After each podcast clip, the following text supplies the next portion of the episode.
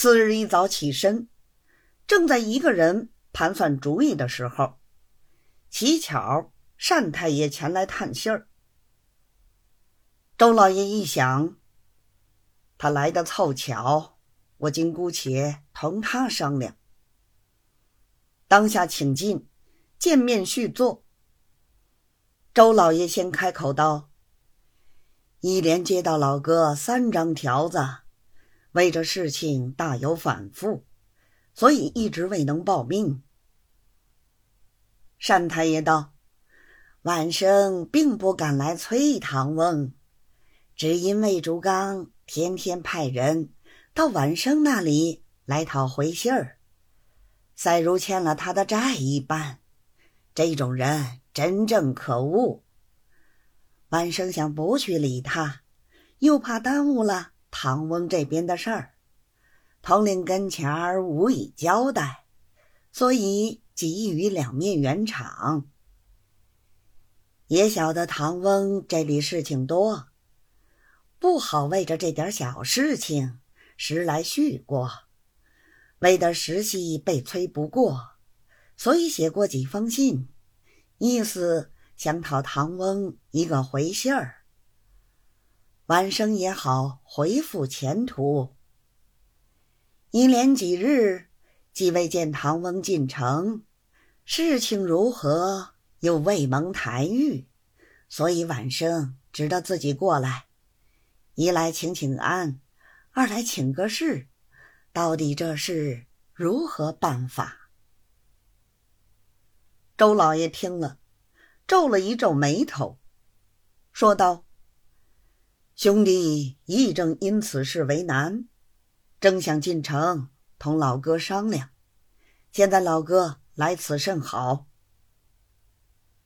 单太爷道：“怎么说？”周老爷把嘴凑在他耳朵边将此事始末缘由，他如何为难，统领如何蛮横，现在想赖这笔银子的话，说了一遍。单太爷听了，想了一会儿，说道：“韩翁现在意下何如？”周老爷道：“这种人。”不到黄河心不死。现在横竖我们总不落好，索性给他一个一不做二不休，你看如何？单太爷道：“任凭他们去上空。”周老爷道：“犹不止此。”单太爷诧异道：“还要怎样？”周老爷呆了半天，方说道：“论理呢，我们原不应该下此毒手。